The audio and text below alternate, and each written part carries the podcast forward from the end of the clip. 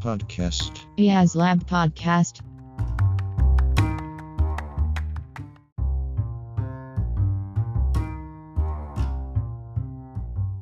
Hola a todos, bienvenidos. Esto es IAS Lab Podcast, un espacio para hablar sobre innovación, tecnología, modelos mentales, estilos de vida y mucho más. En el episodio de hoy hablamos con Emerson Cataño, ingeniero de sistemas de la Universidad de Medellín, especialista en sistemas de información de la Universidad de AFIT, cofundador y actual socio de IA Software. Emerson es un líder y un referente en la organización, tanto por sus cualidades técnicas como desarrollador e ingeniero de software, así como por sus valores que representan en gran medida la cultura organizacional de su empresa. En este episodio hablamos de la historia de la fundación de IA Software, los retos de emprender, las vivencias alrededor del liderazgo, hábitos, buenas prácticas en el desarrollo de software, proyecciones sobre tecnología y mucho más. Estoy seguro que lo disfrutarán. Los dejo entonces con Emerson Cataño.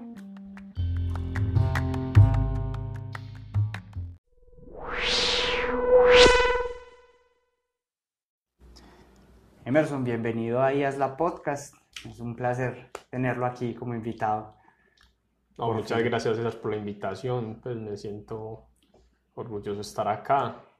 Este espacio que tienes con la compañía y con el mundo. No, ansioso de, de mi primer podcast y que sean muchos más. No, claro que sí. Realmente yo quería que, que este espacio, eh, digamos, se, se, hubiera hecho antes, porque me parece que vos sos una persona, un elemento icónico en, en la empresa, en la compañía, y, y de alguna manera eh, quería que se diera antes, pero bueno, creo que, que igual este siempre es un buen momento. Entonces, bueno, yo quisiera empezar, Emerson, hablando un poco sobre cómo fue crear IAS, eh, cómo fue ese proceso, eh, porque fue pues eh, un proceso desde hace mucho tiempo, ya, la empresa lleva en este momento 16 años, cómo fue ese proceso de crear empresa en ese momento y cómo, cómo nació IAS. Sí, yo te cuento César. IAS cómo nació, yo diría que IAS nació impulsado por David Gómez. Mm. Yo en ese momento me encontraba trabajando en Convenalco, Antioquia, desempeñando mi práctica como ingeniero de sistemas. Mm. Te recibí la llamada de David y nos convocó a varios compañeros de estudio y un administrador de empresas. Mm. En ese tiempo yo tuve la fortuna de que no me contrataron en Confenalco. ¿Por qué la fortuna? Porque cuando uno ya está trabajando es difícil asumir el riesgo de pasar a tener dinero a no tener nada. Entre más dinero uno tenga, más obligaciones va adquiriendo, porque uno siempre va subiendo lo que es el nivel de vida y el nivel de gasto, ¿cierto? Es Entonces, donde uno tiene, tiene que empezar a cuestionar de qué en realidad es la palabra riqueza. Pero eso es otro cuento, si quieren más adelante nos metemos. Seguro. Entonces David me llamó, yo acepté la invitación, basado en tres factores, pues. El primero, pues, qué bueno ser independiente. Mm. El segundo, todo el impacto que es generar algo, algo en la sociedad, generar empleo, y no solo generar empleo, sino como se concibió IAS, transformar a las personas, Ah. ¿cierto? Usted ve que aquí nos, pues, buscamos mucho, nos llaman a la gente empleado. Sí, Nos eso parece una palabra muy fuerte. Es mejor llamarlos colaboradores o colegas o otro tipo de, de- pero damos otro tipo de nombre a las personas. Entonces está lo que fue la independencia, el factor social y obvio, como todo emprendimiento, el factor económico, la Claro. riqueza. Todos esos tres factores en sus momentos han ido cambiando. Entonces me llamó la atención y me fui con ellos. Con David, una persona con la que estudié toda la universidad. Y él tenía dos grandes amigos, Andrés Duque, Hugo y Oscar Ortega, pues que también era muy amigo mío. Y el administrador de empresas, Luis Henry. Entonces éramos cinco ingenieros y un y un administrador. administrador de empresas. Listo. Crear empresa duele. Duele. Económicamente, en sacrificios, todo. Entonces ahí es donde yo cuestiono la palabra independiente. No, en realidad uno no es independiente, uno se vuelve dependiente total de la empresa, ¿cierto? Ser empleado es, entre comillas, fácil, Mm. porque vos dependes mucho de lo que, que te digan que hagan. Entre más raso es el nivel, más fácil es ser empleado. Sí. Como cuando es empresario te toca estar preguntándote y cuestionándote del mercado, qué voy a hacer, qué pasa si no tengo trabajo, qué pasa si este se acaba el trabajo para esta persona, ¿cierto? Entonces no es fácil. Entonces ahí es donde uno dice que la palabra independiente es cuestionable. Claro. ¿Cierto? Y la palabra riqueza también, porque es uno de los motivos por los cuales se monta empresa. Claro que sí. Porque es que la riqueza no es solo el dinero. Entonces ya en una etapa de la vida con la que estoy yo, que es pues, más, yo ya voy para los 40, es una etapa en la que la riqueza se mide en el tiempo que se puede disfrutar más que en el dinero que tengo en el bolsillo. Un cambio de paradigma. Cierto, sí, total. Entonces el proceso inició así. Inició así, nos reunimos todos y como somos personas, no todos compaginamos y personas jóvenes, personas de 20, 22 años, Sí. con egos, formas de ver el mundo, ¿cierto?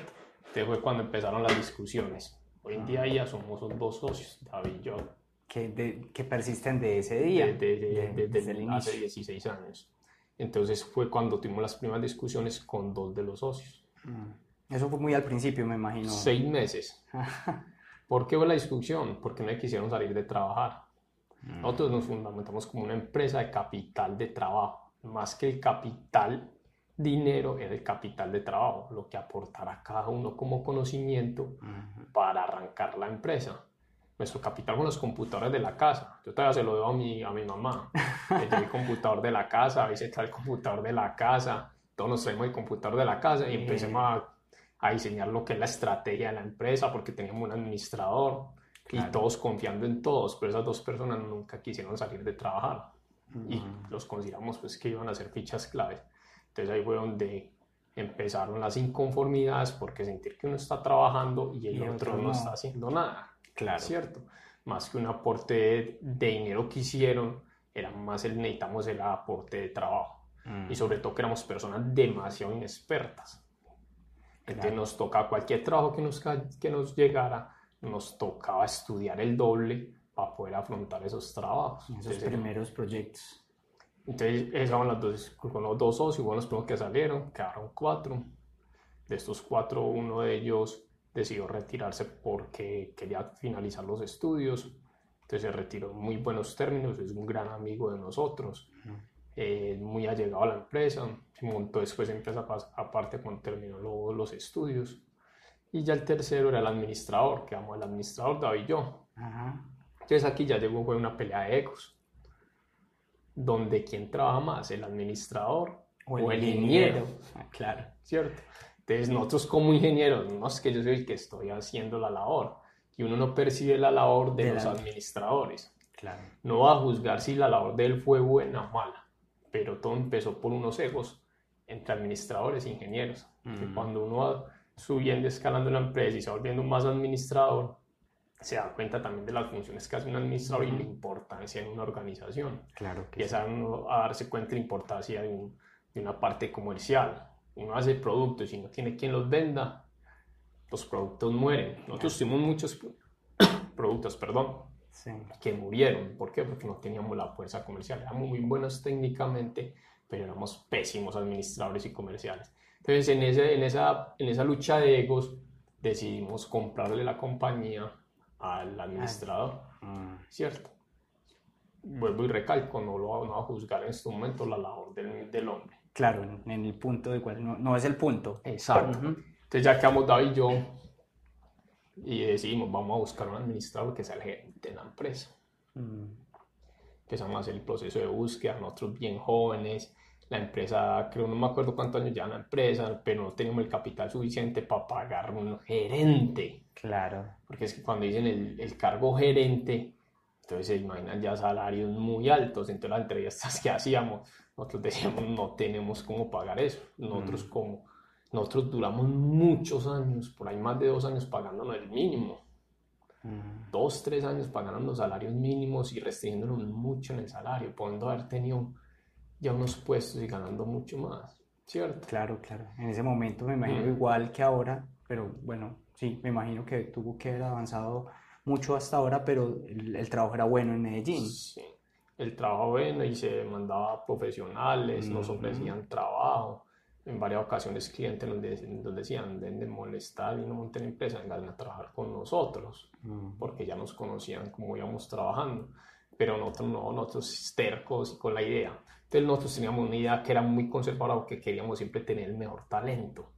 Y nos demoramos mucho en crecer, mucho, 12, 15, 20 personas, y en eso nos manteníamos. ¿Por qué? Porque siempre buscamos tener el mejor talento y hoy en día todavía lo buscamos. Y si no, tratamos de formarlo no solo profesionalmente, sino como una persona de sociedad. Entonces buscamos ese diferenciador, ser personas para la sociedad, más que generar riqueza también a, un colaborador, ¿cierto? Entonces buscamos, buscamos el gerente en su tiempo y todo, y no, no lo encontramos, entonces David asumió el reto de ser gerente de la compañía. Y a mí me encanta la parte operativa, sí. ¿cierto?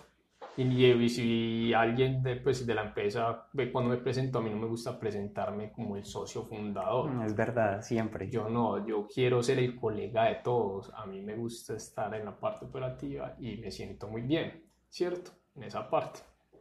Entonces, de ahí asumió el reto y ahí empezó a estudiar qué es estrategia. Hicimos especializaciones en sistemas de información, que era una parte más estratégica de los sistemas hicimos todo eso y él empezó a hacer un MBA hace poco también y la empresa en gran parte ha sido porque él la ha ido direccionando desde la gerencia, lo que es hoy en día y el crecimiento.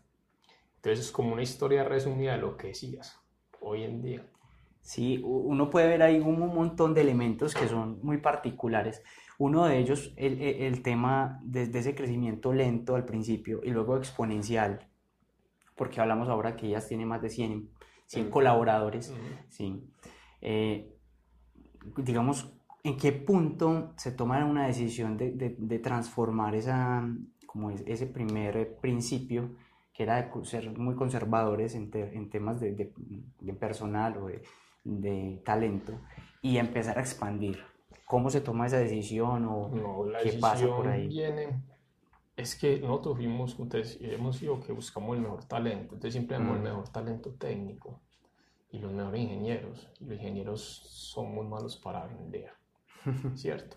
Entonces ya, teniendo, ya teníamos una capacidad en cuanto a los colaboradores en la parte técnica que nos permitía ya soportar otros cargos en la organización. Entonces fue cuando empezamos a apostar por una parte comercial traer las personas comerciales. Entonces ya la misma organización iba creciendo de a uno a dos cambios graduales, cambios atómicos, es decir, de pequeñitos, pero esos cambios pequeñitos iban arrastrando. Mm, iban arrastrando y nos permitían generar nuevos roles en la organización. Y con esos nuevos roles ya podíamos crecer más. Porque lo que hicimos fue distribuir lo que teníamos encargado y yo se empezó a distribuir en toda la organización. Y no solo eso, hoy en día tenemos roles que todavía siguen naciendo por el mismo crecimiento. Claro, es un crecimiento orgánico muy interesante porque es como piramidal, empieza como a, generarse nuevas, más dinámicas. Sí, hay, hay un concepto por ahí que dicen que los cambios no suceden de un día para otro, mm. todos son cambios graduales, la gótica al día a día. Entonces todos esos cambios pequeñitos que tuvimos llevan un momento que hubo el punto de inflexión, explotamos y empezamos a crecer porque ya teníamos una estructura montada que nos permitía soportar ese crecimiento. Y el crecimiento siempre va a doler porque siempre uno se va a cuestionar económicamente, financiera, pues toda la parte financiera, si lo soporto, el miedo de asumir un riesgo. Entonces hubo un momento que no, hay que asumir el riesgo, vamos a empezar a crecer, vamos a empezar a traer talentos, vamos a empezar a capacitarlos y gracias a Dios la estrategia nos sigue funcionando, pero traer más talento y más colaboradores también implica hacer cambios en la organización, no solo a nivel de estructura, sino también ya empezar a crear escuelas de formación por el mismo mercado como está hoy en día en cuanto a la solicitud de talento y las demandas. Sí, ahí hay, hay, un punto muy, muy chévere que uno podría, digamos, tratar y es que una empresa se puede ver como una analogía de la vida y uno lo puede, lo puede ver como, como un organismo. En, si, si, lo vemos desde ese punto de vista, eh, ¿cómo, ¿cómo, podría verse la vida de Emerson dentro de la organización como un organismo durante todo este tiempo? La vida de Emerson dentro de la organización, pues la organización fue la que me formó. Mm yo crecí, pues como te digo, salimos 22 años, jóvenes sin experiencia en el mercado. Mi experiencia básica fue una práctica una empresa de las, grandes, de las grandes de acá Antioquia. Entonces, lo que es Emerson hoy en día también es, lo mucho a lo que he aprendido de la gente que ha pasado a mi lado, ¿cierto? Entonces, ese es como el crecimiento que he tenido al lado de la organización. Y si uno se pone a pensar, uno en, las empresas duras, si lo mínimo que trabaja uno son ocho horas diarias, pues, mm. póngase en hacer la multiplicación, sumando lo que duerme, la vida de uno está orientada a la empresa. Claro. Entonces es donde uno tiene que disfrutar lo que hace. Disfrutar lo que hace porque es donde estás pasando el mayor tiempo de tu vida. Entonces donde si vos llegas a un espacio, tienes que llegar a un espacio en el cual en realidad tienes un colaborador. Mm. Es difícil que todos compartamos los mismos gustos, que todos queramos lo mismo. Sí. Pero ya los espacios, la gente, uno busca con quién puede compartir no solo experiencias laborales, sino también experiencias personales y de crecimiento. Porque es que ese es el día a día de uno. Sí, pasamos mucho tiempo, es verdad. Entre, entre dormir y trabajar se nos va un porcentaje muy considerable de la vida. Es muy importante seleccionar lo que uno va a trabajar, que le guste, es verdad. Sí, sí, sí, sí. Y por ahí hay una frase que dice que el, la principal amenaza del éxito no es el fracaso, es el aburrimiento. Ah. ¿Cierto? Entonces, cuando uno debe llegar a trabajar, si uno quiere hacer las cosas con éxito, hay que vencer ese, el aburrimiento, porque es que trabajar en la zona de confort es muy fácil. Entonces, si usted llega y está aburrido, ¿cómo venzo ese aburrimiento ese día a día? Entonces, todo ese tipo de cosas se las va enseñando uno la misma organización. La organización te da disciplina. Si usted tienes muchas tareas que hacer, entonces te enseña a ser disciplinado, porque si no, no las vas a cumplir. No vas a, vas a dar un mal ejemplo a tus compañeros, a tus colegas. Yo me baso mucho en algo que es como no robarle el tiempo al compañero, mm. porque es que el tiempo es valioso, es lo que más, eso no tiene, uno no lo puede cuantificar. Es verdad. Entonces eso, yo, eso, todas esas experiencias de vida las he aprendido aquí en la organización. No robarle el tiempo al compañero, esa frase es muy interesante porque eso significa que vos trabajas en equipo pues, o tenés ese pensamiento de que tu trabajo afecta al, al, otro y el otro afecta a tu trabajo y que todo el tiempo es... Exacto, nosotros funcionamos como un sistema, cada uno es partecita de ese sistema, entonces si yo fallo, estoy haciendo que falle esa parte del sistema y afectándolo hacia adelante o, o puede posiblemente también hacia atrás. Claro.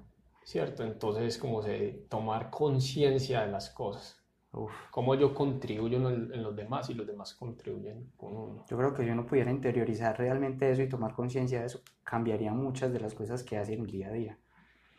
Hay una cosa que, que vos mencionas hace, hace muy poco y fue em, como el, el, el, tema de, eh, bueno, aparte de trabajar en, en, en equipo, eh, ese tema de la disciplina, de que la empresa y la organización eh, forma o forja disciplina. Pero e, ese es un tema muy ambiguo y muy difícil de tratar, porque hay muchas formas en las que las personas organizan para poder llegar a ser disciplinadas. ¿Cuál, cuál es el caso de Emerson? ¿Cómo, ¿Cómo logras ser disciplinado? Listo, ahí la disciplina se puede ver de dos formas, no disciplinarse uno, sino disciplinar el ambiente, mm. ¿cierto? Porque cuando uno llega a un ambiente ruidoso, usted va a tratar de ser ruidoso. Usted llega a un ambiente rumbo, usted va a rumbear, ¿cierto? Entonces, ¿cómo yo dispongo mi ambiente que sea disciplinado para lo que voy a hacer? Entonces, es un enfoque diferente, sí. Ese es un enfoque. Entonces, y la disciplina me la da mucho también el deporte. Porque el deporte me, me volvió, el deporte ha sido parte fundamental en mi vida desde, pues, desde que tengo memoria y eso te hace crear unos hábitos, unas responsabilidades, un control de horarios, un control de alimentación, ¿cierto? Y todo eso lo puedes trasladar al trabajo también. ¿listo? Entonces tú llegas al trabajo y sabes que tienes que hacer unas actividades, ¿cómo programo mi ambiente para poder ejecutar de una forma confortable esas actividades? ¿Qué es el ambiente? Empecemos a eliminar ruidos. ¿Ruidos son qué? Correos que no tengo que responder, notas que no tengo que tener ahí al lado, tengo que cerrar aplicaciones, mi escritorio de trabajo, el computador, ¿cómo lo preparo para la actividad que o solo para la actividad que voy a hacer? Mm. Y lo otro, la planeación, siempre tiene que haber planeación, o sea, hay personas que lo hacen al comienzo del día hay otras que lo hacen al final del día, ¿cierto? Lo importante cuando hagas una planeación es que, que la hagas para el día y al final del día te vayas tranquilo que cumpliste tus tareas. No te vayas pensando otra vez para la casa de que haces con algo inconcluso. Y eso es bien complejo porque uno tiende a ser muy ambicioso en las tareas que se, que se traza. Total. Pero eso ya con la experiencia uno ya va sabiendo pues qué se debe cumplir y qué no y, y qué esperas, como si estamos trabajando para un cliente, cómo se hace toda la distribución de esas tareas para cumplirla al cliente. Mm. Ese, ese, ese, tipo de planeaciones se pueden extender como de alguna manera guiar a, a, los colaboradores de alguna organización y cómo hacerlo. Eh, pero no te, no te entiendo bien ahí cómo... Pues, o sea, hay un, hay un tema y es el, el, el, caso particular de Emerson, y, y, es que a través del deporte, a través de preparar el ambiente, ese tipo de cosas es, son muy valiosas, pero no sé si sea, o, sea, o exista un método, o vos tengas una metodología para mmm, transmitir esas, esas habilidades o esa, esa planeación, esas habilidades de disciplina o disciplinarse. Pues el método no lo tengo, pero uno trata de dar ese ejemplo, mm. ¿cierto? Ser, dar ejemplo y ser amable no hay nada mejor que ser amable. Los mejores momentos que, se, que recuerda una persona son los momentos de amabilidad. Cuando alguien es amable, él siempre lo van a recordar.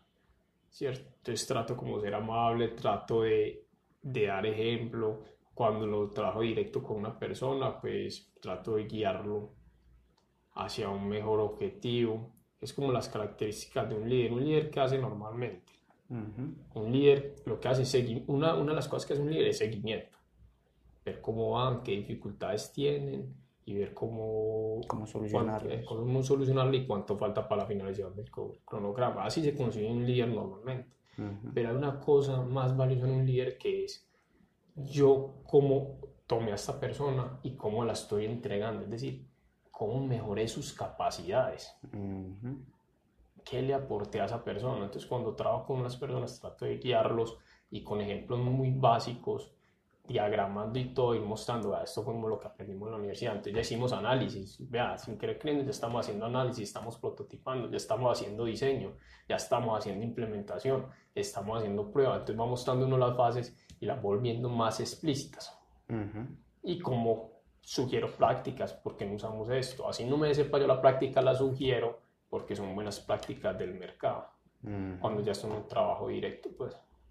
Ajá, a través del ejemplo. Bueno, de hecho, es, es muy curioso que vos menciones eso porque, pues hablando con personas de la organización, vos sos un referente en ese sentido, es un ejemplo.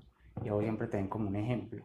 Y es algo que ha sido de forma, se ha formado, yo creo que de forma eh, implícita. yo creo que nunca ha sido como tal explícito que, que, que se haya generado ese, ese comentario o esa alusión. Entonces, yo creo que sí funciona, yo creo que es una sí. metodología. Yo preguntaba por la metodología porque realmente es algo visible. Yo creo que también se ve, César, que eh, yo no sé si usted acuerda la grafiquita, una gráfica que pasa mucho un líder que no es ese que está ahí dirigiendo con un juguete, sino que es el que está cometido en el grupo de trabajo empujando. Ajá. A mí me gusta untarme. Uh entonces, como me gusta untarme, de pronto la gente por eso me percibe así como un líder y todo, porque me gusta untarme, estar con el equipo. En la parte operativa que vos mencionabas. Y como tengo, pues, no digamos mentiras, soy de los fundadores de la organización, tengo un poco de poder también. Claro. Entonces la gente dice, este está aquí untado, pero también debería estar sentado administrando o haciendo otras cosas. Uh -huh. Entonces también por eso puede ser que en la organización me vean como ese tipo de líder y ese referente. Uh -huh. Además que en mi tiempo me considero que pues con las habilidades que salí de la universidad hice buenas, buenas cosas, pues buenos desarrollos, buena empatía, -huh. soy muy detallista. Yo creo que una de las cualidades mías es que soy muy detallista a la hora de, de hacer cualquier trabajo, entonces me pego mucho del detalle, porque es que el detalle a veces me ayuda mucho a comprender todo el sistema completo, cómo interactúa, cómo afecta una variable la otra, entonces, a, veces, a mí me han valorado mucho eso, porque cuando entrego una propuesta me desgasto mucho haciendo ese análisis, ese detalle, claro. que me lleve como a tener el control total. No estoy diciendo que eso sea bueno, pero como si estoy en un modelo predictivo de estimación, ahí sí hay que tener mayor número de variables controladas a la hora del momento de, de estimar. Hmm.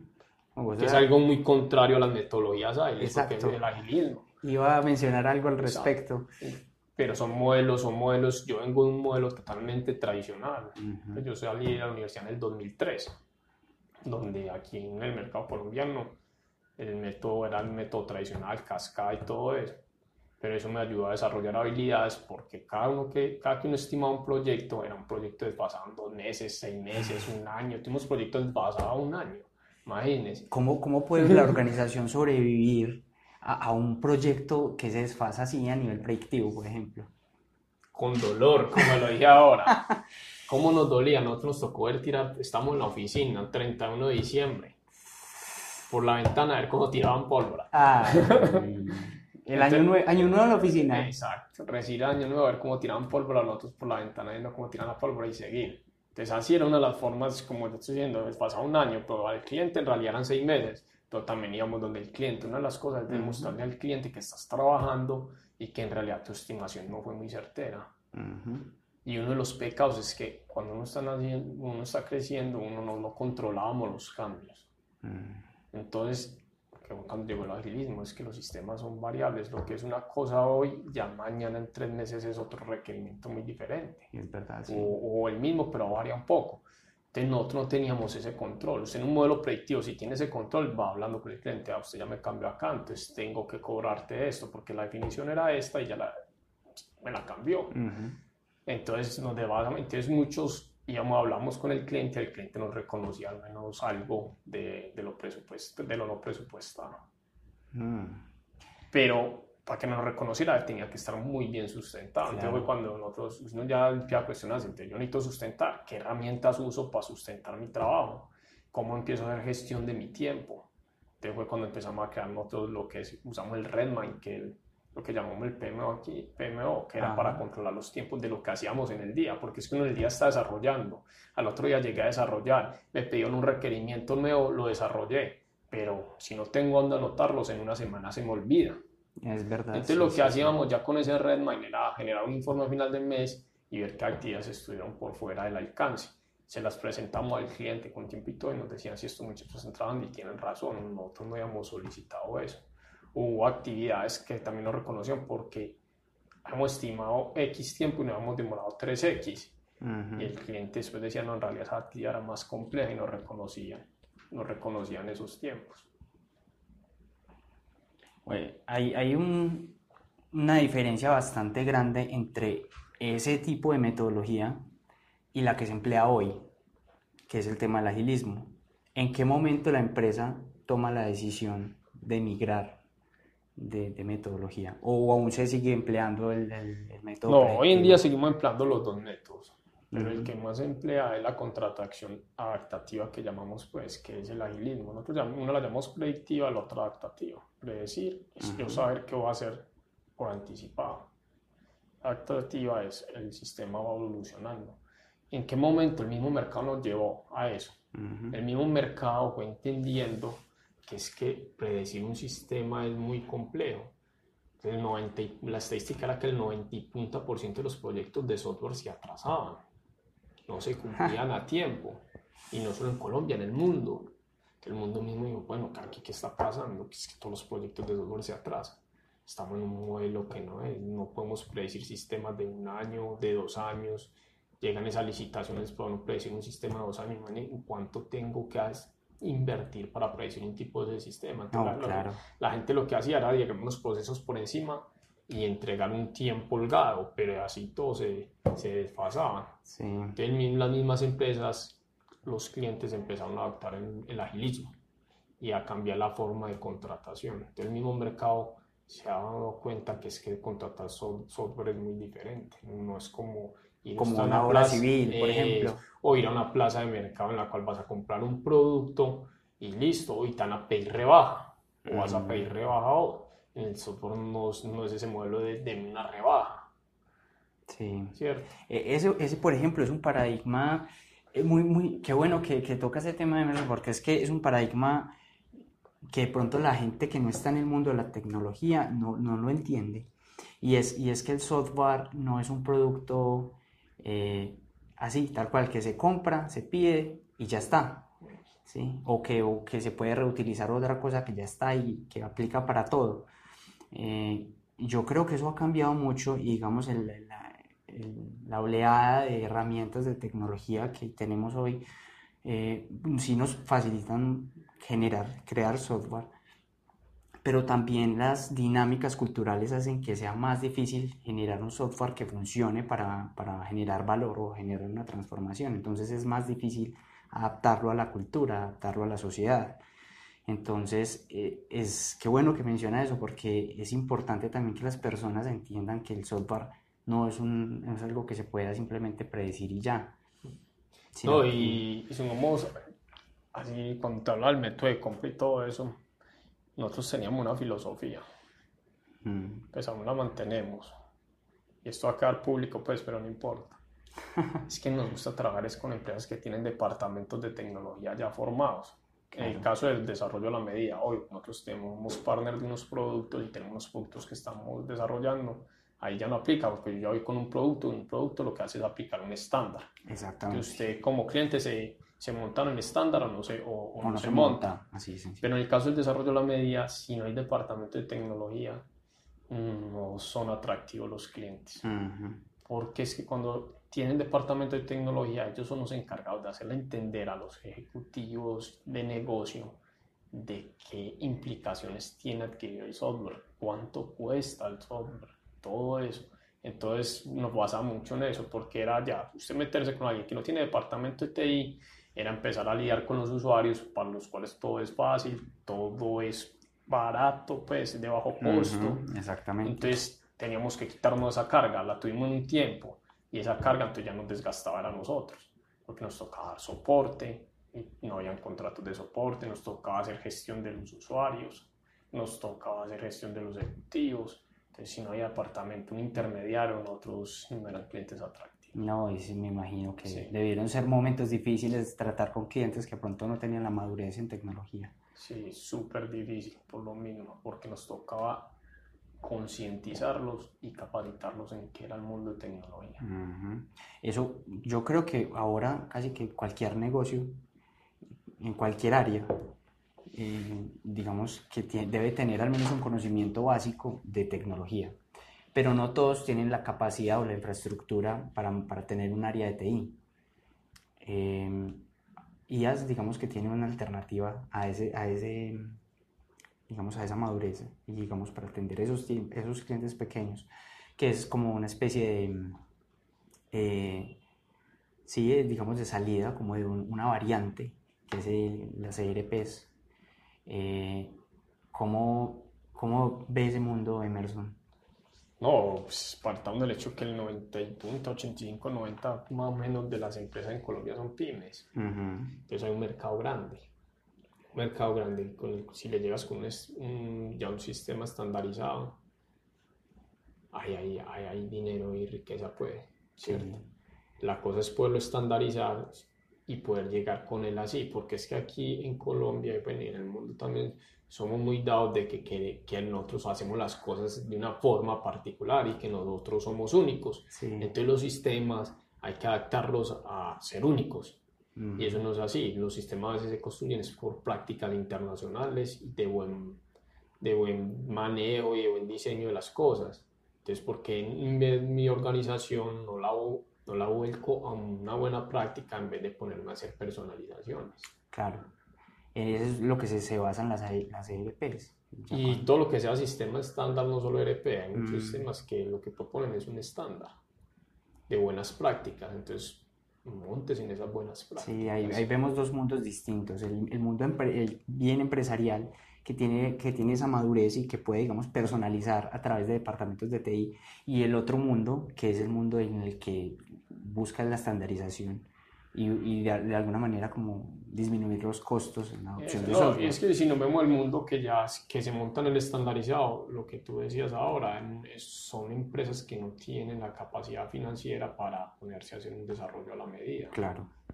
Entonces, es mejor que se monte en el estándar, optimice sus procesos con base en ese estándar, en vez de, de quedarse sin nada. Y se va a quedar en el mercado y el mercado lo, mismo lo va a sacar. Mm. Estamos en una era totalmente digital en la cual la mayoría de cosas van a ser sistematizadas, muchas cosas van a ser labores humanas están siendo reemplazadas por, por máquinas ya y por sistemas. Entonces se tienen que montar, todos nos tenemos que montar, todos, todos, todos montar en los sistemas. El grande, que su diferenciador es esa personalización, como la, la, que la banca, sector seguros, y estas grandes productoras tienen que hacer su diferenciador con un sistema particular. Que son capaces de adaptar tienen los el sistemas. Músculo, Ellos tienen el músculo financiero. Sí, digamos que sí generan eso. Bueno, hay, hay, otro tema que a mí también me parece muy como fascinante, yo creo que a la audiencia le puede también interesar mucho, es cómo, cómo uno puede mantenerse vigente. Es una de las preocupaciones ahora de las personas que trabajan en sistemas y es cómo mantenerse vigente eh, cuando la tecnología cambia tan rápido. Entonces, vos mencionas que has estado en la operación 16 años y hoy seguís vigente. ¿Cómo, cómo, ¿Cuál podría ser una metodología o, o cuáles serían como las buenas prácticas para uno mantenerse vigente pese a, a, los cambios tan bruscos? Porque hablamos que en el 2003 ni siquiera los smartphones, no estoy seguro, pero creo que los smartphones apenas eran prototipos. no, les, sí teníamos una, un celular que alumbraba, un super celular que se aprieta un botoncito y, y saca una linterna. Ah, el 1100. Sí, estamos en la transición del beeper al celular, pues ya. Sí, exactamente. Y, y el cambio fue muy brusco y, y pues, ¿cómo, cómo, o sea, ¿cómo ha cambiado? Pues esa sería una primera, una visión. ¿Cómo ha cambiado la tecnología? Porque muchas personas ni siquiera ya dan por hecho muchas cosas. Y después cómo mantenerse vigente pese a esos cambios. Sí, no, pues yo creo que mantenerse vigente en todo lo que hay en tecnología, difícil o no sé si imposible, porque hay muchas vertientes. Entonces, como miremos qué foco es el que me gusta, sino como la parte del desarrollo, ah, bueno, me gusta, el foco mío es la nube. Entonces, no necesariamente tienes que ir a profundizar en la nube puedes hacer un curso básico que te dé los conceptos de la nube. Sí. Cuando tenga la oportunidad de desarrollar en la nube, ya vas a tener esos conceptos básicos y vas a profundizar. Pero no puedo ir a atacar todo. Pues todo no, es mirar qué pasión, que esa me va a direccionar. Porque lo que estamos desarrollando hoy, yo digo, hoy en día se, se escucha mucho Angular, sí. React. Digo, los proyectos que en estos momentos tengo en Angular, que yo tengo no están ni en Angular ni en React yo no voy a aprender eso en estos momentos. Porque pronto me pongo a, adquirir ese conocimiento y en seis meses ya no es vigente. Entonces uno lo que va a aprender es las bases. Unas bases de buena programación. ¿Cierto? Unas bases React, Angular, unas bases de JavaScript. ¿Cierto? Y lo mismo en el back, como yo sigo muy del mundo de, de, Java, entonces las bases de Java y cómo cojo unos patrones. ¿cierto? Entonces, si ya vas a desarrollar en la nube, pues aprendo las bases de todo lo que es la arquitectura y la infraestructura en la nube, ¿cierto? Porque me gusta el poco de la nube, si me gusta el poco de la ciencia de datos, me voy por ese poco. Pero creo que difícilmente uno va a abarcar todos los... Sí, todas las áreas. Porque es que uno a veces quiere llenarse de, conocimiento y uno dice, pero yo porque estoy estudiando R si no lo voy a aplicar en estos momentos. Exacto. Y si usted se pone a pensar, César, usted que es ingeniero electrónico, está desarrollando, sí. cuando uno afronta los proyectos, normalmente afronta el proyecto en la tecnología que uno maneja. Así es, así es. Totalmente, es así. Cuando yo desarrollé el primer proyecto, yo era desarrollador de .NET. Y el primer proyecto con mi empresa fue Java. Yo. No, así es. Es un cambio. este mundo es así. Este mundo, cuando vamos a afrontar los proyectos, normal, lo normal es que sean los lenguajes que no manejamos.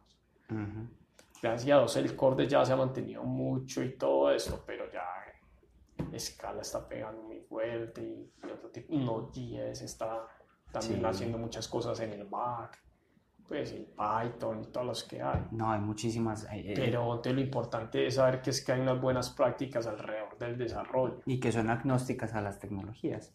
Exacto. Entonces, si, usted tiene la capacidad, si usted tuvo, tiene la capacidad de aprender una tecnología fácilmente, cuando te toca enfrentar el reto, la vas a aprender. Usted desarrolló instrumentos de la nube. Mm. ¿Qué conocimiento tenía usted cuando desarrolló, empezó a desarrollar en la nube? No, nada. Exacto. Entonces eso, pero es porque tenías unas bases ya de cómo afrontar un problema y cómo afrontar para aprender una tecnología. Como una metodología de aprendizaje, como aprender a aprender. Es como si usted se pone a estudiar los patrones de los, los que pone la J2E, los patrones de la JE de, de diseño. Sí. Esos los va a aplicar en cualquier cosa que no sea Java. En la mayoría, no te voy a decir pues que todos. Sí, no, es, es, cierto. Entonces, si vos aprendes arquitectura hexagonal, eso es independiente del lenguaje. Mm. O sea que sí. O si aprendes DDD, es independiente del lenguaje. Sí, sí, es verdad. Entonces eso, entonces yo tengo que aprender a aprender cosas agnósticas del lenguaje, desarrollar muy buenas capacidades. Esas capacidades, la, la capacidad de tallar, la capacidad de analizar, mm. leer. Y el día que te toca enfrentar la tecnología, como decíamos nosotros, el libro de Java en 21 días, yo no sé si todavía existen esos libros que te prometían aprender, dominar un lenguaje en 21 días, que en 21 días se crea un hábito. Sí. Por eso se llamaba en 21 días. Ah. Hoy en día nos tocan una semana. nos toca acelerar la, el aprendizaje. Mm. Pero hoy en día también las herramientas se prestan para mucho. Sí. En mi tiempo a abrir un NetBeans, que era lo que desarrollamos. Yo no le podía instalar un sonar, pues, que me ayudara con las buenas prácticas de desarrollo Hoy en día yo ya la vi, yo ya hoy en día voy desarrollando y me está diciendo, ahí está incumpliendo esta, esta práctica. ¿cierto? Entonces pues, el aprendizaje sí se, también se ve un poco acelerado. Sí, sí, es cierto. Bueno, ha, ha pasado mucho, vos mencionas el tema de, de, NetBeans, que antes, pues bueno, listo, no tenía esas herramientas que tiene hoy. Y ahora hoy vemos pues un montón de IDEs, un montón de plugins y un montón de herramientas que facilitan eso. ¿Vos cómo te imaginas el futuro? en este mundo de la tecnología, de programación y en general de los sistemas? Yo, yo me lo imagino como ya ensamblando componentes, mm. menos desarrollo. Se pone uno de los DPM, NS, es decir, por ejemplo un Visage, sí. ya como un usuario de procesos, porque el éxito de Visage es la persona de procesos, como el diagramando un proceso, diciendo que una actividad es de usuario, una actividad de sistema, puede ir después con la actividad de usuario a convertirla en un formulario y hizo todo un sistema de un flujo de proceso. Y, sin, no tuvo que programar. no tuvo que programar.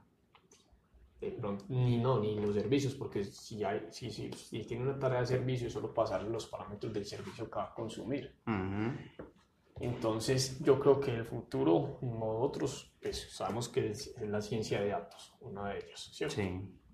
Ahí va a haber mucho trabajo y es la calidad del consultor, pues, que esté en la capacidad de cómo hacer todos los procesos de extracción y todo ese proceso de análisis y qué va a proponer el proceso de análisis. Porque él dice, bueno, yo tengo una data acá. ¿Pero eso qué? ¿Qué puede hacer usted con esa data? Que un consultor le diga, hermano, usted con esa data puede hacer, predecir las personas que se van a chocar conduciendo Ay, sí, ¿cómo así? Es porque son personas que sacan una licencia de conducción hace más de 20 años. Son personas mayores de edad. Están reportados en la EPS que tienen gafas. Su, su, su, celular hace sino reportar que tiene frenos bruscos. Entonces esa persona quiere atacarla con un curso de conducción. Mm. ¿Cierto? Entonces nosotros tenemos mucha data, pero el éxito va a estar en la persona que sea capaz de decirte, venga, yo, ¿qué, qué vamos a hacer con esa data? ¿Cómo mm. vamos a predecir cosas? ¿Cómo, usar la información? Cosas? ¿Cómo usar esa información? En ese, en ese lado hay mucho, mucho todavía por hacer. La parte pues, de blockchain, el IoT de las cosas, que son como las, como las tendencias fuertes. Y mucho trabajo en la nube. Es que usted se quedó asombrado el día que estamos haciendo un análisis de uno de los sistemas internos para toda la parte de campañas cuando que Amazon tenía, tiene recomendación. Ah, no, eh, Pinpoint. Pinpoint. Ya toda la parte para hacer campañas ya implementada. Y nosotros pensando en implementar eso. Entonces, mira que es un ejemplo claro de cómo nosotros lo que vamos a hacer. Somos muy consultores integrar componentes. Integrar componentes. Obvio, van a haber otros que van a hacer componentes, total, claro pero creo que muchos nos vamos a convertir en consultores, mm. consultores y la capacidad que tenemos de entregarle valor a una organización por medio de una data. Ah, sí, bueno, eso es un futuro, sí, tiene mucho, mucho sentido, acorde con la realidad. Eh, Emerson, vos mencionaste ahora el tema de los productos que se están empezando a desarrollar en la empresa. Em, personalmente, pues yo he estado también en ese tema y yo veo como en que la empresa se, se está transformando no solamente a, la prestación de un servicio, sino a la generación de productos que presten servicios. ¿Vos cómo ves ese, ese panorama en la empresa? Yo te cuento, eh, porque aparte, eh, no es algo novedoso. Y eso es algo que también quisiera que, que habláramos, porque hace muy poco me enteré que, que ellas ya tenía servicios, ya tenía productos y, y, no, y no pocos. Eso es lo que te iba a decir. es que ya, ya nosotros tuvimos productos, nosotros tuvimos simuladores de importación y exportaciones, tuvimos ideas de autónomos, es decir, servicios que se puedan solicitar servicios carpintería o reparar un carro, cualquier cosa por medio de celulares, pero unos fallaron porque nosotros no éramos comerciales, te lo dije ahora. Sí. Nosotros creemos que desarrollamos un producto y él se va a vender solo. Ya, ay, lo puse en internet y se vendió. O en su tiempo, uno de ellos que era el simulador de importación y exportaciones era Stanalón, era un instalador. Ah, sí. Sí. Entonces, ese, en, ese, en ese producto no hubo una fuerza comercial y era un producto que le enseñaba a la gente cómo importar basados los psicotermos, pero cada que lo abrías te enseñaba a cómo importar y exportar. No abrías, te enseñaba a importar y exportar. Entonces, vos no crees un sistema que cada que lo abras te enseñe. Lo mismo. te enseñe. Él te lo permitía y te hacía toda la simulación y te la guardaba, pero siempre te enseñaba. Ajá. Entonces, ese sistema fue cuando nosotros dijimos, hay un punto de rebote, hay que, hay que redireccionarlo para otro lado y lo vendimos en las universidades. Pero sí se vendió. Se vendió en las universidades. Dos universidades nos lo compraron en su tiempo. Y esto hablando de un producto hace más de 10 años. Y nos lo vendieron, pero ¿qué, ¿por qué? Porque cuando digamos un cliente, un exportador o algo así, él lo habría sí, muy bueno, pero, pero fallamos pues en la concepción porque nosotros no sabíamos de ese mundo. Una de las cosas muy valiosas en los productos es que se desarrolla en conjunto con el que conoce ese contexto. Claro. ¿Cierto? Entonces tuvimos unos productos, unos fue por la parte comercial, los otros es porque no era el momento. Mm. El mercado en ese momento no tenía esa necesidad y no era la forma. Ya con los smartphones se facilita mucho las cosas y hoy en día productos de somos autónomos. Tengo uno, otro tenemos uno que llama Tengo un bono, después nació Groupon. no estoy diciendo que la idea de nosotros haya sido la primera, no pero después nació Groupon, pero es que Groupon era un smartphone, nosotros eran con mensajes SMS, mm. que usted entra a un centro comercial y llegaban mensajes SMS, hasta unos cupones de... De descuento. Sí, pero es porque nosotros no teníamos smartphone en esa época, pues. Mm. Así, así había varios productos, unos que no era el momento y otros por fuerza comercial. ¿Cierto? Entonces, ¿cómo los percibo hoy en día?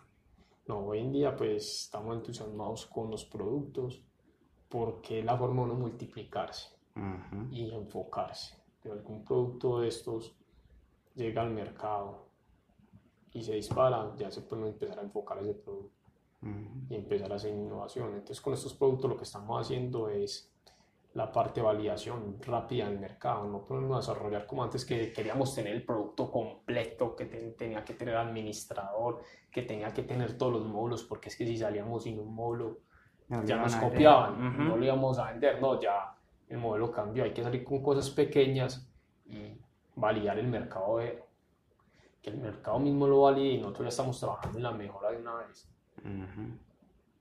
Que van a haber unas empresas que tienen un músculo financiero más grande y que pueden de una vez montar el producto, claro, puede haber, pero nosotros estamos trabajando ya en la nueva versión del sistema, en la nueva idea. Entonces, sí, apostándole a los productos, ¿no? es algo que siempre hemos tenido pendiente y ya que la empresa tiene el presupuesto para este tipo de productos, se puede empezar a hacer, retomarlo, porque realmente eh, no es algo nuevo lo que vos estás mencionando. Pero ya apostar como a fuerza, ya tengo más, más experiencia en el mercado y todo eso. Entonces, aprender de los errores que ya cometimos. Claro, eso es súper bien. Ahí, ahí dijimos otra, otra razón por la cual quise tocar el tema de los productos y es porque muchas, mm, digamos que generalmente cuando se habla de productos de tecnología, y aquí, aquí voy hacia el tema de la razón del podcast, se habla de innovación. Y se habla de innovación porque se buscan siempre productos que ataquen problemáticas novedosas o, o que ataquen problemáticas que ya existen o las generen o las, o las eh, impacten de una forma diferente. Pues cómo ves la innovación como concepto y cómo aplicarlo a esta, a esta nueva forma de generar productos. yo me puedo robar una frase, no me acuerdo cuál fue el autor, que decía que innovar también es copiar. Sí. Mm, no meto las manos al fuego, pero creo que fue lo que hizo Panasonic en su tiempo. Sony invertía millones y millones de dólares en investigación y sacaba el televisor un poquito más pequeño, en transistores, en todo eso. ¿Y qué hacía Panasonic? Compraba el televisor, mira qué hicieron y sacaba el mismo televisor con, con una cosita de más y listo. Se ahorró todos sus millones. Entonces, innovar también es copiar, porque yo le copio a este, pero le hago una mejora. Entonces, al último, la palabra mejora es lo que, lo que es la, la, innovación. Es lo que define la innovación. Pero para un usuario final, ¿qué eran? Dos televisores, el Panasonic y el Sony. No. Sí, así es. Entonces, una, eso puede ser innovación, ¿cierto? ¿Qué más puede ser innovación? La misma palabra lo dice.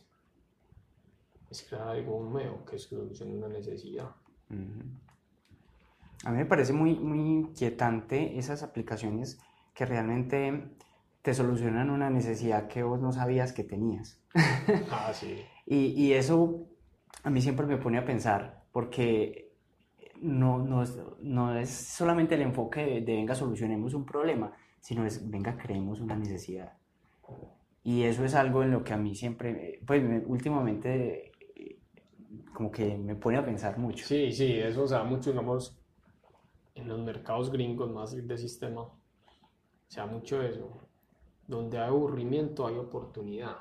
Es eso. Hay cosas que a vos te aburren hacer.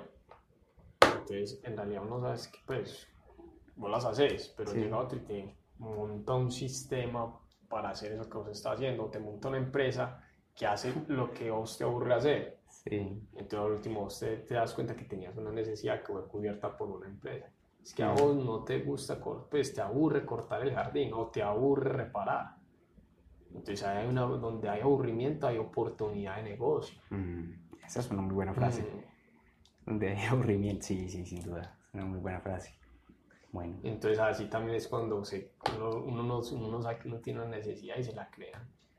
Y ya cuando usted entró con una necesidad, usted ya empieza a mostrarle más necesidades. Lo que hace uno es enviciarlos. enviciarlos. Ya cuando uno los tiene enviciados, ya. y, la cosa, y la cosa es que cuando usted encuentra que alguien tiene una necesidad, vamos a otra, el caso de sistemas. Si usted con un sistema le está solucionando una necesidad a una persona, usted puede sacar el sistema malo, con errores y todo eso. Y él va a tolerar esos errores porque es esposo sé que le está solucionando esa necesidad y se la está solucionando bien o mal. En gran medida le está dando la solución. Sí.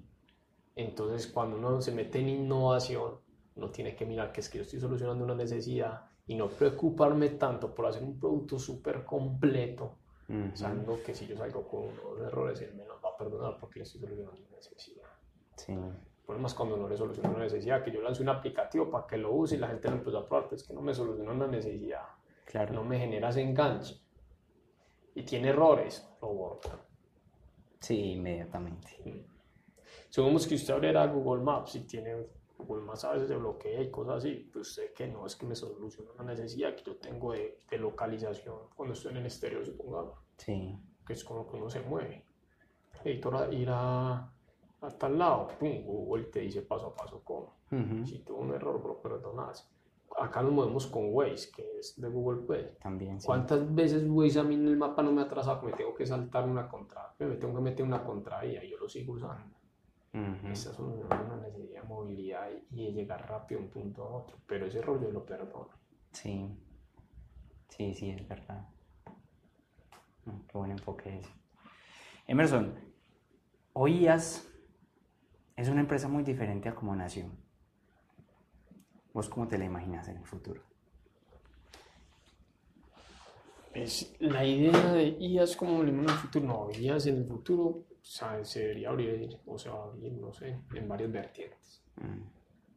Uno, lo que es el estándar, lo que hablamos del producto, Sí. ¿cierto? Que el producto debería convertirse en el músculo de la empresa, Mm. más que seguir compitiendo con colocación de recursos, es decir, el servicio de desarrollo a la medida. Ujú. Entonces la generación de ideas y productos debería convertirse en el músculo, así me lo sueño. Y no solo trabajando para el mercado colombiano, sino ya Exportando. exportando. Que es lo que hemos estado apostando últimamente ya en el plan de expansión del mercado a nivel internacional, Ujú. ¿cierto? Entonces así me lo imagino a nivel de productos. Ya como nivel de organización, pues ya son los sueños de todo el mundo que se sueña que una sede campestre eh, con zonas de descanso, que de pronto tenga unos, unas habitaciones para el que se quiso quedar durmiendo ese día, se quede, que se quede durmiendo, con sedes satélites en otras ciudades o en otros países. Pero sí, a nivel de productos, es eso, ya el músculo financiero lo último sería hacer el producto y uno seguir trabajando alrededor de la innovación del producto, porque no es de trabajar a solucionar errores del producto, no, cómo Sí. el producto se tiene que transformar, porque es que los negocios digitales son muy rentables, pero son, los negocios digitales tienen un tiempo de vida más corto.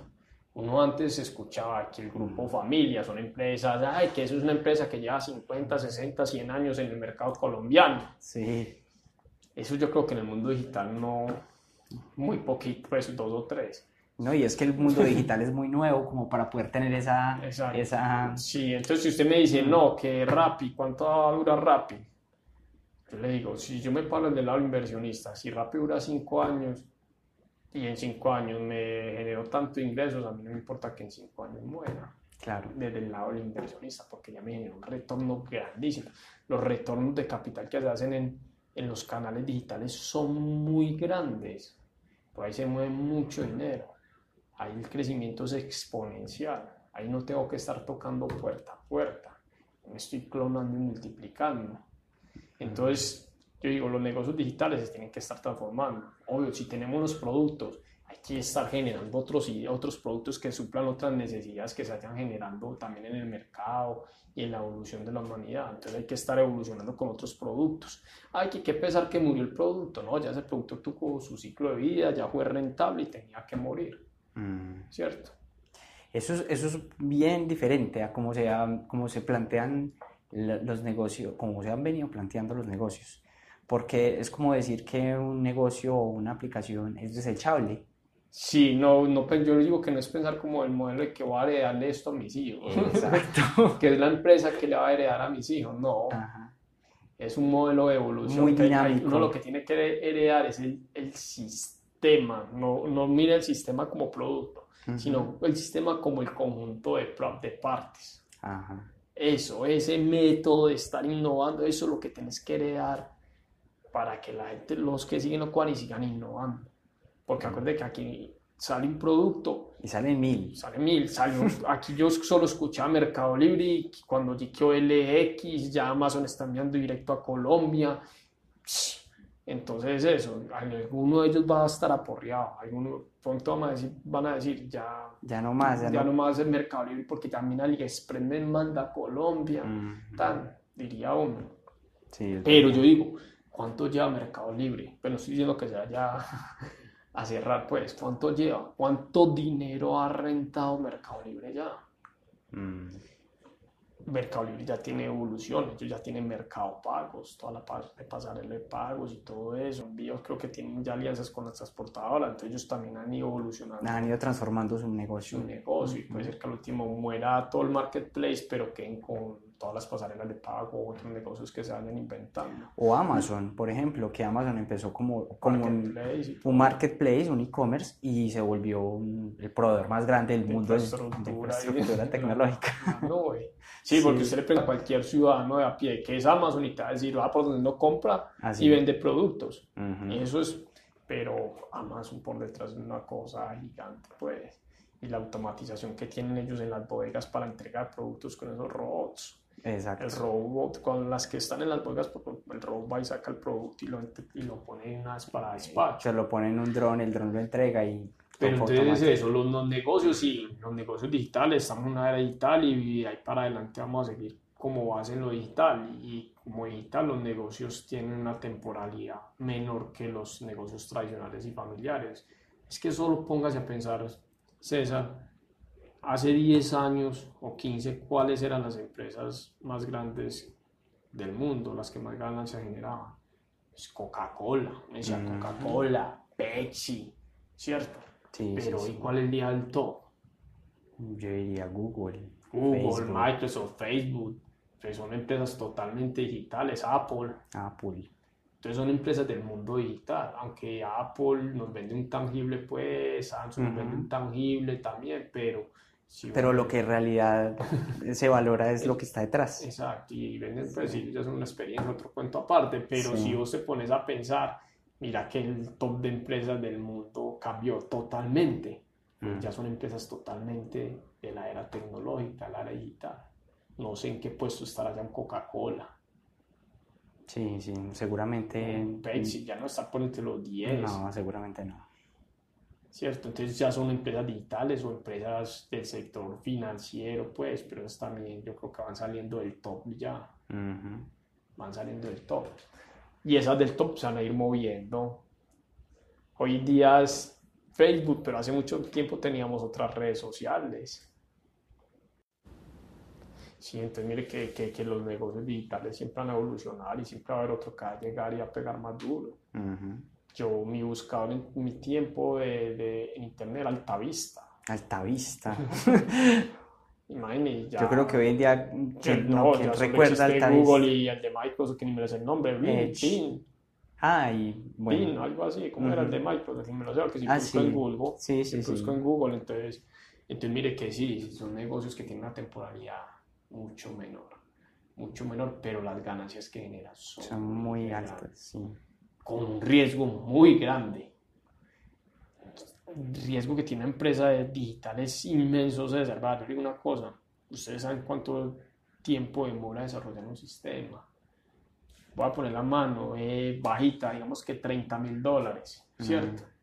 Usted desarrolló un sistema 30 mil dólares, lo puso en la infraestructura en la nube, pagó X dólares por, por esa infraestructura Sí. y el negocio no funcionó. ¿Qué recupera usted esa inversión? Absolutamente nada. Nada, nada. Usted me dice, y usted cómo monta las máquinas de producción, ¿usted qué recupera la Mm. inversión? Las máquinas. Las máquinas y las vende a mitad de precio, Ujú. ¿cierto? A Sí. cualquier precio de salvamento las vende, pues. Entonces, mire, como es como es de riesgoso por ese lado, la parte de inversión en tecnología. Sí, de hecho, de hecho los inversionistas, eh, bueno, en, en clases de, de, de inversión enseñan mucho que las inversiones de alto riesgo están en el mundo de la tecnología, pero que son las inversiones que realmente valen la pena y a las que les apuestan las personas que están iniciando en el mundo. Mayor el riesgo, si no vamos al mundo de la finanza, el mayor el riesgo, mayor la ganancia. Así es. Así de sencillo. Entonces la gente dice que no, sí, que fracasé y aprendí, pero es que el aprendizaje no se consigna en un banco. Así, eso no se, usted no lo lleva y lo consigna en un banco. Pues las palabras muy rudas, pues, pero es así. Pero no, hermano, y yo se los digo, bacán en internet y hay que, ¿por qué no fui youtuber? ¿Cierto? Sí, sí. Uno ve esa cantidad de youtubers, yo no soy muy seguidor de las redes sociales, pero de una cómo monetizan, Nada, o sea, humo. exacto. Y están trabajando 24 horas mientras están durmiendo. Ujú, Es así algo es. paradójico, estoy durmiendo y estoy trabajando. Sí, está generando, produce. Está produciendo dinero.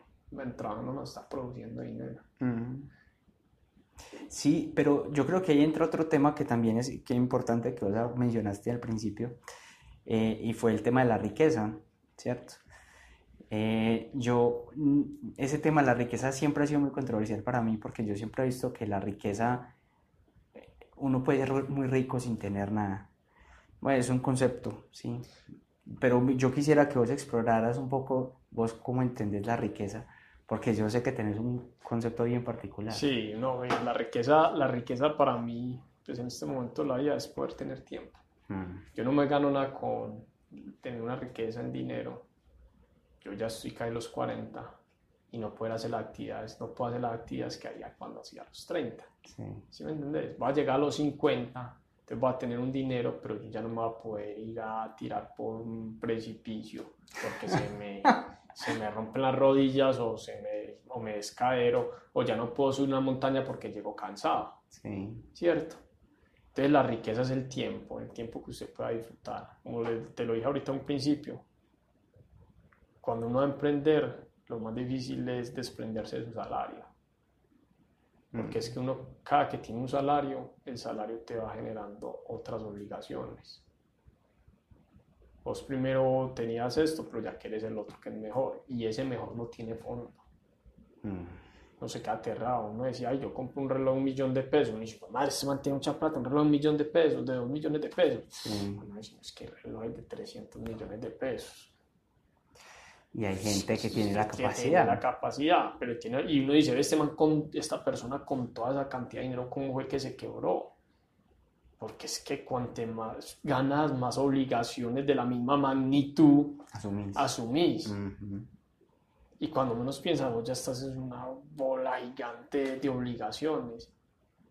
He escuchado casos de gente que con obligaciones financieras muy altas los, los despiden de su trabajo, los indemnizan porque llevan muchos años, pero ya tenían un costo financiero muy alto.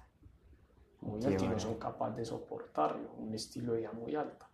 Y la vida se, se, se debe vivir a lo simple. Mm. De pronto hasta leer el Dalai Lama, hermano. Bueno, yo ya, yo ya que- iba a eso. Que el Dalai Lama te, te dice cosas como que la felicidad es no desear. Ah, Entre menos desees tener cosas y todo más feliz vas a ser, sí. ¿cierto? Entonces eso es la riqueza, o ese, a ese loquito de Pepe Mujica, que bueno, qué pena ahí con la palabra de loquito. Él dice cómo es de valioso el tiempo, que Sí, nos gastamos sí, sí. ocho horas de trabajo para llenar nuestros bolsillos, pero ¿cuánto nos valen esas ocho horas de trabajo si estuviera haciendo una obra social, interactuando con la gente, ayudando a un anciano a pasar la calle, o dándole motivos, motivación a un enfermo a salir adelante, o ayudándole a alguien para que camine mejor, o ayudándole a alguien para que se supere? Ujú. Que la vida se basa en eso también. La vida no es irme a aventurar en una bicicleta que me encanta solo pasando montañas. Sí. Es hasta donde yo también impacto a la sociedad. Mm. ¿No? Entender, no es solo irme, ay, sí me fui, crucé la montaña de la bala. No, es como qué impacto generé, qué enseñanza le generé el que me encontré en el camino. O cómo tuve mis tiempos para ayudar a ser una persona mejor. Mm. Esa es, esa es como la riqueza. Yo creo que hay, hay algo muy compatible. Muchas veces las personas tratan como de hilar, eh, hilar o atar cabos entre aspectos muy diferentes de su vida. En este caso yo pues pongo el ejemplo porque creo que es así. eh, cómo, cómo hilar eh, el ejercicio con, con el desarrollo de software y en general con la vida, con los hobbies. Eh, y yo veo que vos tenés como un, un equilibrio bastante difícil, eh, pero estable en, en todas esas etapas, en todas esas facetas. ¿Vos cómo, cómo, cómo No, ahí hay algo, César, que es... Yo los decía, ahorita hay unos compañeros que no hay nada peor que trabajar con un dolor de cabeza. ves? Ujú, Usted puede trabajar con un dolor en el pie, ¿cierto? Pero estoy Ujú. hablando en sistemas, pero usted trae con un dolor de cabeza, No, no puede. ¿cierto? Entonces es donde yo digo, ¿cómo hago yo para evitarme esos dolores de cabeza? Mm, El deporte para mí es salirme de la rutina, el deporte a mí me relaja, me genera una dopamina, un montón, dopamina, endorfina, un montón de, de- de sustancias en el cerebro que me dan tranquilidad, mm, ¿cierto? Entonces yo cuando llego, yo me siento aquí, y gente me dice que no, como a las 3 de la tarde que tengo sueño, a mí no me da sueño. Y me di cuenta que el deporte es lo que me, me generaba eso estar ajá. todo el día activo. El deporte es disciplina. ¿Cómo esa disciplina en un ámbito de tu vida ya la trasladas a otros ámbitos de tu vida? Gracias a Dios tuve la oportunidad que mi padre, pues, desde pequeñito me formó deportivamente. Estuve en escuelas de fútbol y todo. No aprendí a jugar fútbol, pero, no, sí, pero la disciplina que te dio eso. No aprendí Claro. a jugar fútbol, pero estuve en un deporte que me gustaba practicarlo traté de practicarlo y ser el mejor y me probaron en muchas posiciones, pero no ninguna cuadré. Entonces ya fue cuando empecé con el gimnasio porque yo fui una persona muy introvertida Mm. durante el colegio y la universidad. Eso Entonces, es muy opuesto a lo que vos sos hoy. Sí, entonces el gimnasio ya me empecé con el gimnasio porque allá había gente, uno tiene que ir donde haya gente. Sí. Con eso ya empecé a hacer la interacción entre personas y todo eso, a generar amigos, tengo muchos amigos alrededor del deporte. Entonces también el gimnasio me ayudó mucho eso. Pero como lo el trabajo y el gimnasio, no. El gimnasio a mí, el deporte, las bicicletas, trotar, todo lo que tenga que ver con deporte, me genera esa, esa calma en el cuerpo y en la mente que me permiten estar trabajando. Mm. Y yo, yo puedo ser una persona muy explosiva, entonces con el gimnasio también como me regulo un poco, todo con el gimnasio, con el deporte, me regulo un poco, mantiene un poco más calmado y todo eso. Hay gente que le ha tocado sufrirme cuando llevo mucho tiempo sin, sin hacer, deporte, deporte. porque me pongo mal geniado, me cuestiono, empiezo a, es donde cuando más me empiezo a cuestionar de la vida, de la vejez, de qué va a pasar y cosas así. Ah, Pero sí es más, la disciplina un lado traslada, traslada al otro. Y, con, y buscar una actividad, en el caso mío el deporte, en otros es la música, tocar un piano, tocar una guitarra, ujú. cómo te saca de ese día a día para que te evites esos dolores de cabeza, esos dolores de estómago, que muchos de esos son generados por, ¿qué? por, la, por la fatiga mental. Claro. La cabeza manda señales a todo el cuerpo de enfermar del colon, por ahí dicen que uno piensa con el estómago y con el colon. Sí, por ahí he escuchado algo así. Eso, entonces es eso, como yo controlo mi cabeza, algo que me dé tranquilidad para que no se enferme mi cuerpo. Mm. Y no lo estoy diciendo esto por el deporte, es porque el deporte me da esa tranquilidad, pero hay otras actividades que te dan tranquilidad que permiten que vos estés en equilibrio. Ujú. No, qué buen enfoque. Es un enfoque bien, sí, bien único, porque generalmente las personas ven el ejercicio como una forma de, no sé, dilatar el, el envejecimiento o como una forma de... De vigorexia y cosas Ajá, sí, un tema más estético tal así. vez. Sí. Sí, esta es una forma diferente. Bueno, Emerson, eh, hem- hemos hablado bastante. Sí, muchas cosas. Yo creo, yo creo que nos quedamos muy cortos porque igual hay muchos temas que tratar, pero me gustaría ir como resumiendo con algunos temas. Em, yo creo que eh, sería muy valioso entregarle algún material a, a la audiencia como que vos de pronto recomendés. Eh, me refiero a libros o material que, que vos consideres que sea valioso transmitirle a las personas. Sí, no, pues yo recomiendo mucho uno que me recomendaron a mí, un compañero de la oficina, Cristian, pues, Sí. que es ese libro de hábitos atómicos. Ujú. ¿Qué es ese libro de hábitos atómicos? ¿Cómo lo empezás a a leer y te enganchas? Porque vos decís, ve, así fue que yo adquirí esto, ve, yo hago esto así, pero te lo ponen explícito, Sí. sin vos darte cuenta. Te está, haces cosas que son hábitos que te los vuelven explícitos en ese libro, ¿cierto? Es uno. Otro que se llama 163 formas de alcanzar la excelencia, creo que es Tom Peters el, el autor. Sí.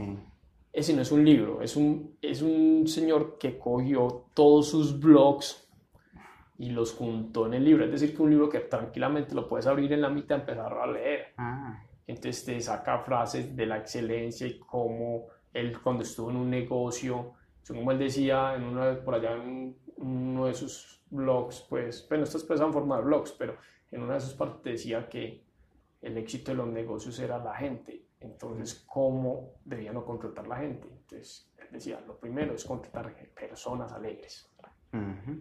Entonces, el primer filtro es ser persona alegre, más que el filtro técnico, por las experiencias que él vivía con las organizaciones. Claro, y, no, y, lo- y los puntos difíciles que se viven en las organizaciones. Es más Entonces, fácil. y él ya re- refuerza muchas cosas de cómo entrar en el detalle, cómo fijarse en los detalles, las primeras impresiones. Mm, Cuando usted hacer negocios, la primera impresión es muy buena.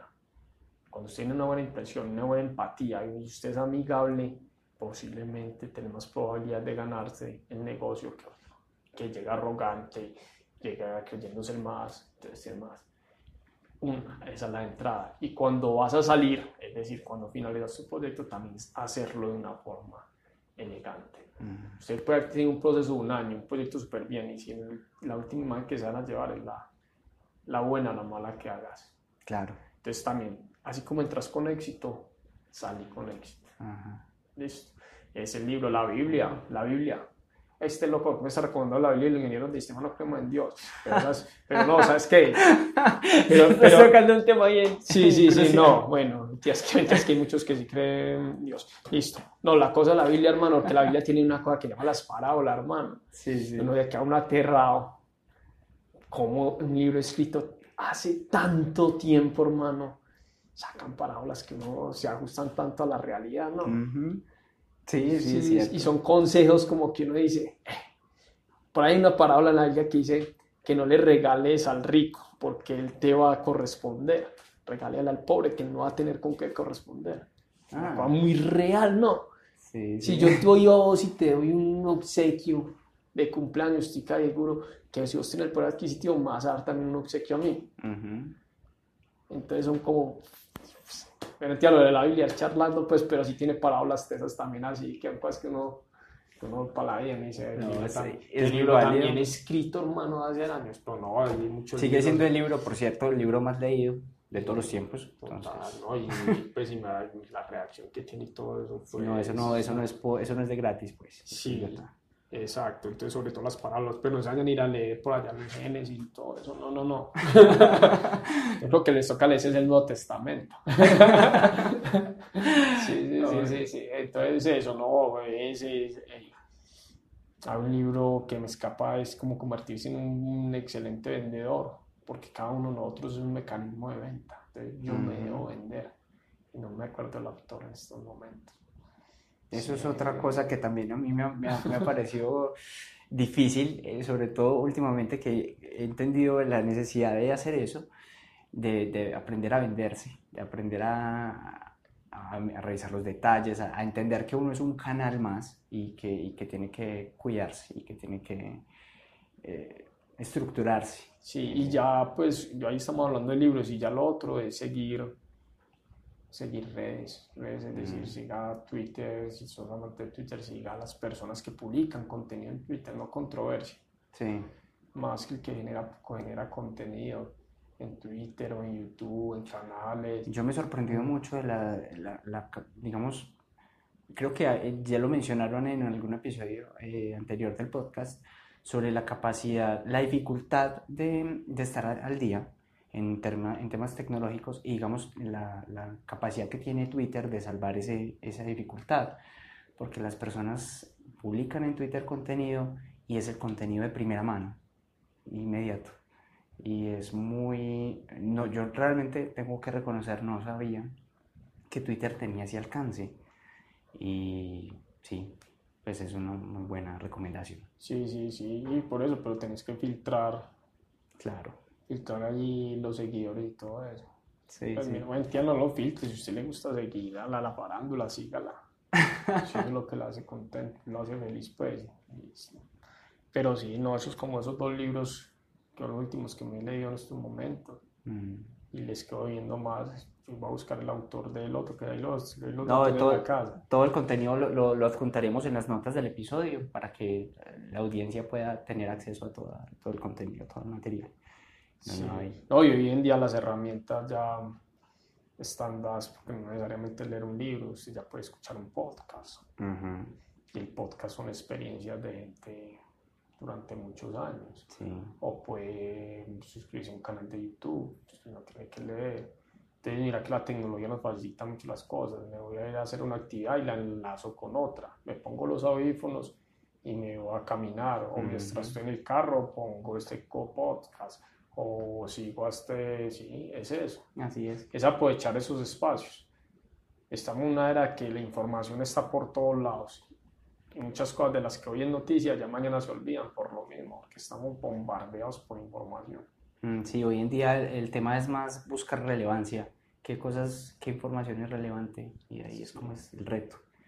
Bueno, Emerson, no, ha sido un espacio increíble. Muchas gracias por, por haber aceptado esta invitación y pues yo espero que este no sea el único episodio. Yo creo que podemos grabar muchísimo. Sí, no, ojalá que sí. Pues es mi primer episodio de podcast. Estaba nervioso, me César me tenía aquí nervioso, pues, ¿quién me va a preguntar? Pues no preguntar con mi rola, no, podemos hacer otro episodio y enfocarnos en, en tener un foco. Claro que sí. Y ahora no a conocer, pues, y mirar presento lo que les puedo aportar y ya la otra tener un poco de algo y podemos podemos no mantenerlo al próximo podcast. Claro que sí, por Listo. supuesto. Bueno, muchas gracias César y muchas gracias a la audiencia. Eh, yo sé que es un podcast de más un- de una hora, escúchenlo de a pedacito. Esto lo habría dicho al principio, pero bueno. no, está muy bien. Bueno, Emerson, gracias. Listo, eh, César.